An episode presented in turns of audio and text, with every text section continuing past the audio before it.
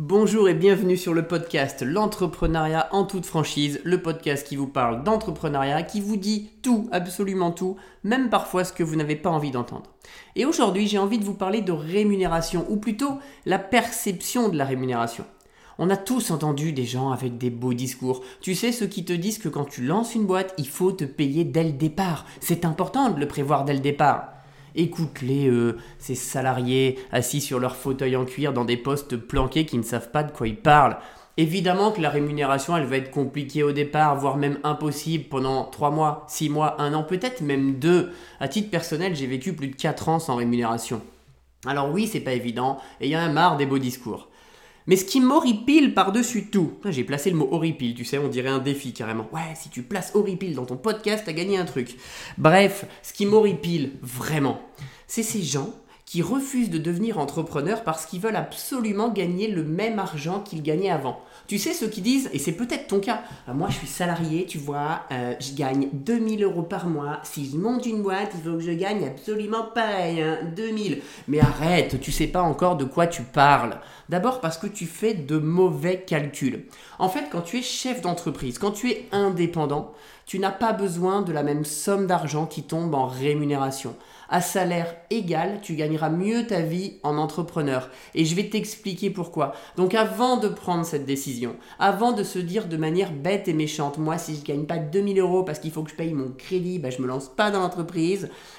Ah, bah, tu réfléchiras peut-être après ce podcast. Il y a un truc qui rentre en compte, c'est ce qu'on appelle les charges. Sauf que on sait jamais trop ce que c'est les charges. Tu sais, on te dit souvent, oui, mais toi, ça passe dans ton entreprise, euh, c'est des charges, c'est pas toi qui paye, c'est ton entreprise. Et puis de l'autre côté, ceux qui disent, oui, mais si c'est mon entreprise qui paye, c'est bien de l'argent pour moi en moins.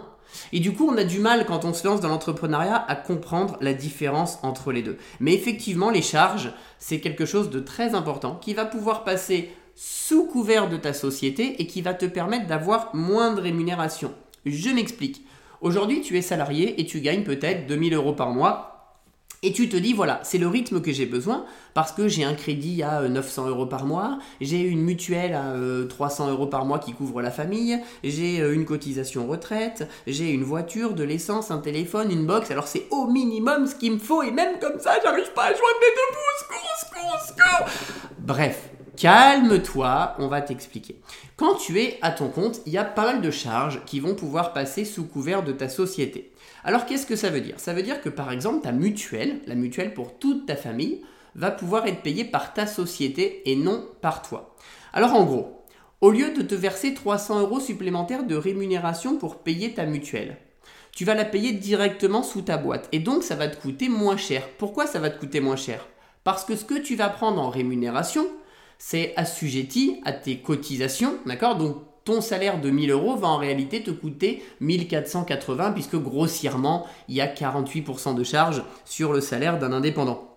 Donc ça veut dire quoi? Ça veut dire que ces 300 euros que tu t'es versé en plus pour ta, cotisation mutuelle, en réalité tu n'en as plus besoin. Donc tu, vas, tu vas payer moins de charges sur ton salaire.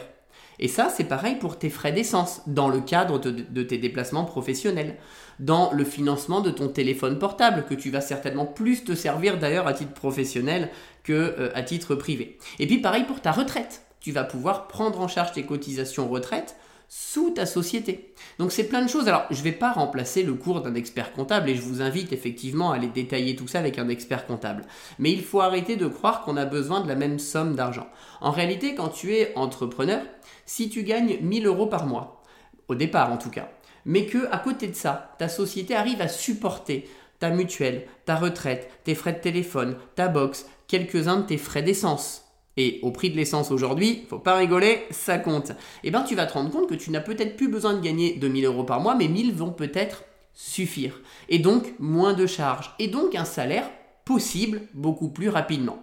Alors attention, tout ça c'est également des belles paroles parce que pour que ta société puisse prendre en charge tes charges, euh, il va falloir que ta société génère du chiffre d'affaires, évidemment. Mais en tout cas, il va falloir prendre en compte que la rémunération n'est pas forcément la même. Tu n'as pas besoin de te tirer la même rémunération en tant qu'indépendant que si tu es euh, salarié. Et ça, c'est une bonne nouvelle parce que ça, ça va changer la donne dans tes calculs de rentabilité au départ. Alors, en plus, Quand tu vois un expert comptable, quand tu vois un avocat, quand tu vois des, gens qui t'entourent juridiquement, c'est un petit peu ce que je disais au début. Ils sont tous là pour te dire, voilà, il te faut une rémunération au départ, on ne travaille pas pour la gloire, etc., etc., etc. Bla bla bla.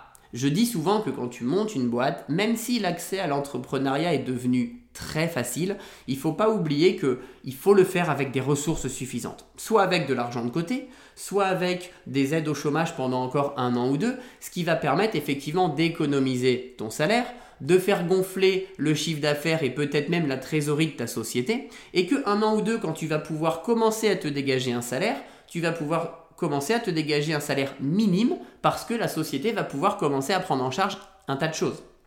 Et puis évidemment, ta société, je te le souhaite, va grandir petit à petit et tu pourras monter ta rémunération. Parce qu'effectivement, faire des économies sur la rémunération, c'est rigolo au départ. Un an, deux ans, trois ans, quatre ans, cinq ans. Mais au bout d'un moment, quand ta société fonctionne, n'oublie quand même pas que ta retraite plus tard, si tant est qu'on ait une retraite un jour, euh, sera calculée sur ta rémunération. Donc faire des économies de charges sur ton salaire, c'est bien, mais il ne faut pas en faire une carrière complète. Euh, je vois beaucoup de gens effectivement qui te disent oui mais moi en plus je fais un peu de blague à côté. Je le rappelle, c'est interdit par la loi. Mais ces mêmes personnes à la fin se plaignent en disant dis donc ma retraite elle a vachement diminué. C'est normal, tu déclarais pas ton argent Coco. Enfin bref, vous l'aurez compris, c'est pas forcément évident de jouer avec tout ça parce qu'on a toujours envie de faire des économies à droite, à gauche. Et pour faire des économies, on se dit bah moi je vais pas me payer. Si tu peux te payer, mais tu peux te payer un petit peu et, prendre en charge ce que tu peux prendre avec ta société, sous ta société, ce qui va permettre de réduire le coût de ta rémunération. Ce qui explique qu'un entrepreneur, euh, a un salaire de 2000 euros et un salarié a un salaire de 2000 euros, en fait, l'entrepreneur gagne beaucoup plus, puisqu'en plus de ces 2000 euros, il a une, certaine euh, latitude avec des charges qui vont passer sous sa société. C'est-à-dire qu'en plus des 2000 euros, il dépense pas sa mutuelle, il dépense pas sa retraite, il dépense pas son téléphone, il dépense pas Internet, il dépense pas une partie de ses frais d'essence, il dépense pas son télépéage, etc.. Donc forcément, au lieu d'avoir 2000 euh, euros de rémunération, il a peut-être en fait un pouvoir d'achat de 3 ou 4000 euros. Alors attention, après, euh, certaines choses sont affectées au salaire.